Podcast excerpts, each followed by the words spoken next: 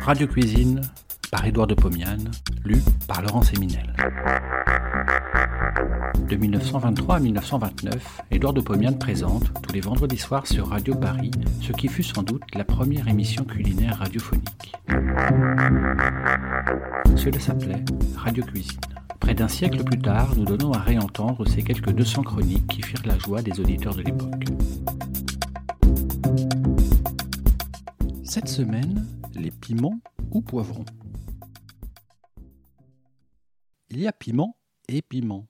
Il existe des piments petits, d'un rouge éclatant, et qui constituent une arme gastronomique diabolique. Ils mettent le feu à la bouche, à l'ésophage, à l'estomac et à l'intestin.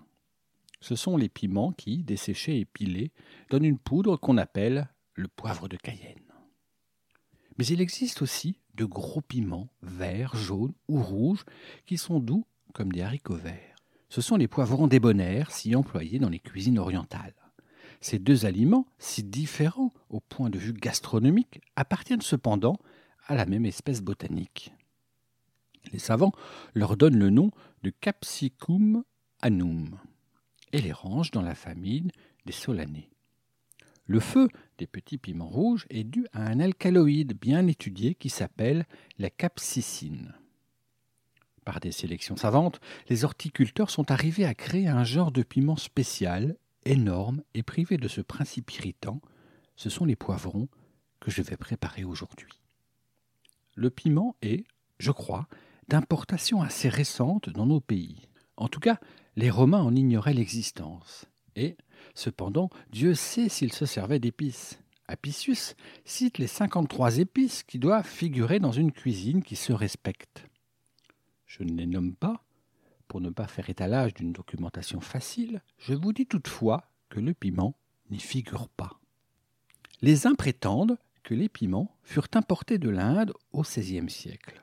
D'autres, se basant sur les écrits de Shanka, médecin appartenant à la flotte de Christophe Colomb, prétendent que le piment nous vient des Amériques. Dès le XVIe siècle, il se répandit rapidement et il fut cultivé en Espagne, en Moravie, en Allemagne et en Angleterre. On s'en servait comme condiment parce qu'on avait trouvé qu'il stimulait la digestion gastrique. On s'en servait aussi sous forme de poudre pour préparer des synapismes. Laissons aux apothicaires et aux coloniaux lointains le poivre de Cayenne et achetons au marché de gros piments doux, verts et rouges. Il n'en manque pas. J'en ai vu chez cinq ou six marchands. On dit que le piment doux n'a de saveur que celle que lui confère la sauce dans laquelle on le noie. Ce n'est pas vrai. Il possède un goût très subtil. Pour en faire connaissance, faisons une salade de piments que nous servirons en guise de hors-d'œuvre. Salade de piment doux. Je prends quatre gros piments, deux verts et deux rouges. Je coupe le pédoncule, je les ouvre en deux dans le sens de la longueur, je rejette l'axe et les pépins, je coupe les piments en petits morceaux. Je fais bouillir de l'eau dans une petite casserole. J'y laisse tomber les morceaux de piment, je chauffe, je laisse bouillir cinq minutes, je vide sur une passoire, je laisse égoutter, je pose dans un ravier, j'assaisonne avec huile, vinaigre et sel. Côte de porc ou poivron. Je prends quatre gros piments doux, verts. J'enlève le pédoncule, je les ouvre en deux dans le sens de la longueur, je jette l'axe et les pépins, je découpe en mini rondelles. Dans une poêle, je fais fondre un petit morceau de saindoux. Je pose deux belles côtelettes de porc, je chauffe très fort. Les côtelettes se dorent d'un côté et laissent exuder de la graisse. Je les retourne, je les laisse rissoler pendant cinq minutes sur l'autre face. À ce moment, elles ont une belle couleur, mais elles ne sont pas cuites à l'intérieur. Il leur faut encore dix minutes de cuisson à petit feu. Je les sale. Alors, dans la graisse de la poêle, je laisse tomber les morceaux de poivron. Ils perdent leur belle couleur, ils s'étiolent et deviennent un peu brunâtres. Je les retourne toutes les deux minutes, je les sale, les dix minutes sont passées, je porte à table, je mets ma serviette au cou, je m'apprête à passer quelques bonnes minutes de mon existence.